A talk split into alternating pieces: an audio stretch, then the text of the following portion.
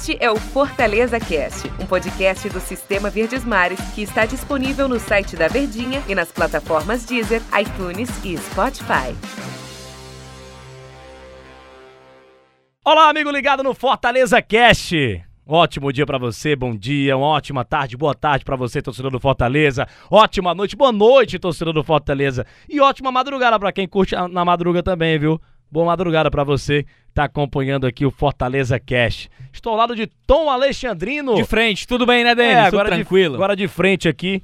Nosso De front. comentarista do Sistema Vez Mares de Comunicação, mãe do Tom Se tivesse Tático. um setor, era o front. Da elegância dos, dos comentários. Você estava no front, eu estaria no lounge. É, não está. é, os dois no lounge é bom demais. Tom, tudo bem, Tom? Tudo bem, né, Denis? Tudo tranquilo. Tom, e o tema que a gente vai abordar aqui no Fortaleza Cast de hoje, que a gente vai bater muito nessa tecla, é a questão do, da defesa do Fortaleza. O Fortaleza só tomou 10 gols no Campeonato Brasileiro. 10 gols. Ele só pede pro Internacional que tá brigando nas cabeças, Tom. Tomou 9 gols no Campeonato Brasileiro. E aí essa pergunta, é, é, esse tema já é muito interessante, que a gente pode falar de muitas coisas aqui. Um time que, por característica, é ofensivo, por que que toma poucos gols, Tom? O time do Fortaleza. A explicação ela é bem complexa, né? Eu acho que a explicação ela, ela não se resume apenas a, aos gols sofridos ou aos poucos gols tomados, né? Eu acho que ela se reflete muito em uma mudança de postura do próprio Fortaleza, né? É uma aceitação a ser uma equipe com talvez um pouco de DNA defensivo. Mas o Rogério não fez isso porque ele é um treinador historicamente de característica que gosta de jogar um pouco mais recuado, não. Eu acho que ele se adapta à situação. Eu acho que é algo que o Rogério faz desde 2018. E é uma das coisas que mais se admira num profissional. É você se adaptar às suas peças, se adaptar ao que você tem em mãos, se adaptar o, o, o que você tem à disposição. E o Rogério sempre teve essa característica. Nós ficamos muito acostumados a ver o Fortaleza com um DNA super ofensivo na temporada passada, mas não é que ele tenha perdido. Fortaleza ele tá priorizando uma outra maneira de jogar por vários aspectos, né? É, nós ficamos muito acostumados na temporada passada a maneira com que o Fortaleza venceu e amassava os seus adversários aqui dentro de casa. Independente se era um adversário da mesma prateleira, se era o líder do campeonato, se era uma equipe que brigava por Libertadores ou brigava por um título da competição, independente disso, Fortaleza tinha uma maneira muito sólida de jogar. Mas ele tinha essa maneira sólida porque ele tinha material à disposição para fazer com que essa equipe jogasse com essa solidez ofensiva. Esse ano ele não tem. Fortaleza, é, em relação ao ano passado, em, em opções, em oportunidades, em jogadores, em material de jogo para ele manter aquele jogo proposto, Fortaleza ele tá reduzido. Fortaleza tem um elenco mais enxuto. Por exemplo, se o Oswaldo sai, você não tem um jogador à disposição. Ano passado, o Wellington Paulista saía, você tinha o André Luiz para fazer aquela função. O André Luiz desempenhava várias funções: o homem centralizado, o homem que caía pelos lados. E essa é uma das grandes recla- reclamações do Rogério, principalmente nas pontas, né? Que faltam os velocistas que ele gosta É porque muito o de chamar, mercado né? é difícil, né? Não é que É, Fortaleza não esteja contratando. É porque os jogadores Até tentou, né? especificamente que o Fortaleza quer não estão à disposição. Até tentou na, na- naquela época, acho que na pandemia ainda, tentou.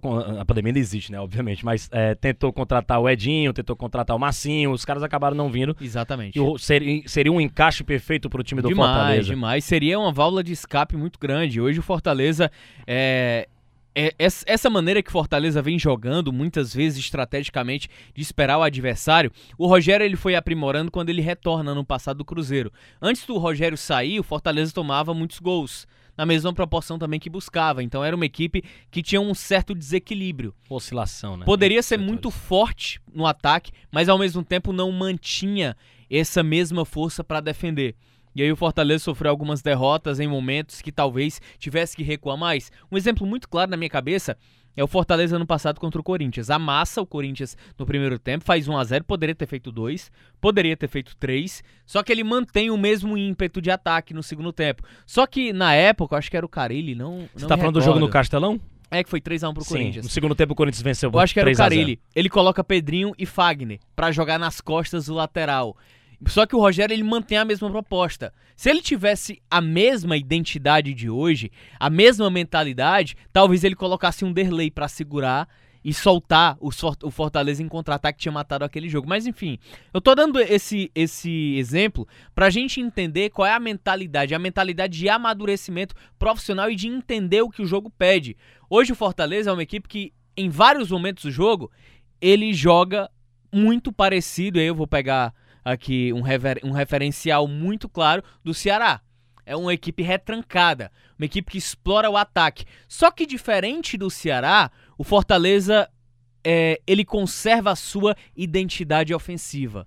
E é justamente por isso que o Fortaleza muitas vezes consegue ser eficiente, porque ele tem essa identidade, ele tem essa vocação ofensiva, da mesma proporção que aprendeu a jogar, a sofrer, como a gente fala, né, dentro dos jogos, aprendeu a aderir também uma identidade defensiva. E não é feio É uma jogar equipe assim, né? equilibrada nas duas formas. E não é feio jogar assim, porque são estilos Eu não gosto.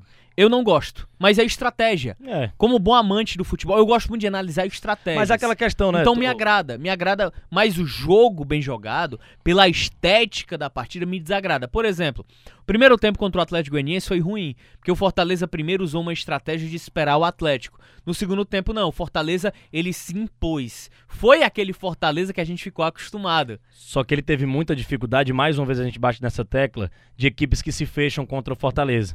Ficou muito difícil o Fortaleza. Outra vez eu senti dificuldade do Fortaleza em quebrar a, a marcação do Atlético Goianiense. E Mas o ele Cea- quebrou o várias não, vezes no conseguiu segundo tempo. quebrar, mas dificilmente ele teve 3, 4, 5 ataques ali, mas muito difícil o Fortaleza tentar envolver o Atlético Goianiense. Incrível como o ataque do Fortaleza tem dificuldades demais com, com equipes reativas fechadinhas, né? Sentiu muita dificuldade contra o É Ceará, porque o por exemplo. Fortaleza não tem o mesmo dinamismo do ano passado, é um dinamismo diferente. É outra pegada. Outra questão, você tava falando da evolução do Rogério Senna, a cabeça do Senna, né, evoluir e tudo, e tinha que ser assim, porque eu acredito que o Senna vai virar um, um grande técnico do futebol brasileiro, até pelo conhecimento que ele tem, ele, né? ele tem condições pra isso. Tem muitas Ele condições. tem perfil pra isso. Perfil de, de, de ser nível top, assim. Exatamente. Se, se ele não se perder, como É. a gente fala, como por exemplo, treinador é muito cabeça eu, vou- dura, eu, né? eu vou dar um exemplo muito claro, que é uma das maiores, as minhas maiores exceções do futebol. Emerson Leão. O Hum. Emerson Leão, ele tinha todos os gabaritos pra ser um dos maiores treinadores do futebol brasileiro. Chegou a treinar a seleção brasileira.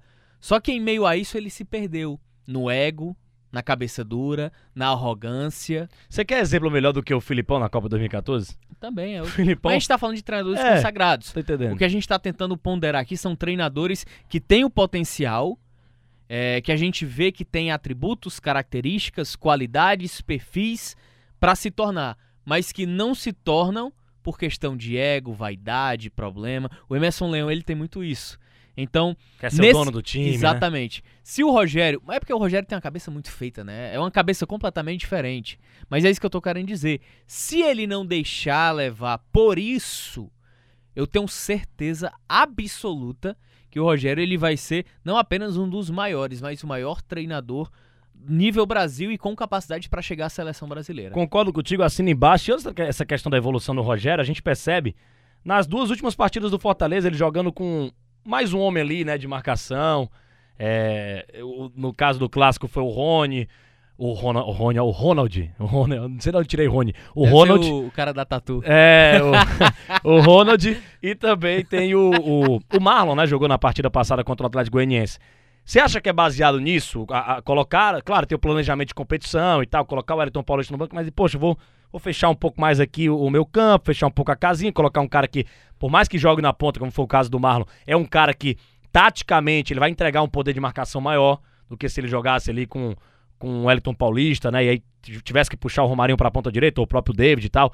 Um cara que entrega um pouco mais de marcação. Rogério eh, até evoluiu nessa questão. A gente já vê um Fortaleza diferente, Tom Alexandrino, em relação a essas modificações, até no sistema de jogar, no jeito de jogar do Fortaleza, com, com jogadores de mais marcação do que ofensivos.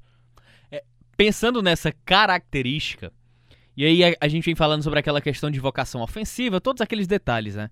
É, o Rogério ele se adapta ao adversário, mas não só isso, ele precisa se adaptar ao adversário porque ele não tem um material humano forte para ser aquela equipe do ano passado.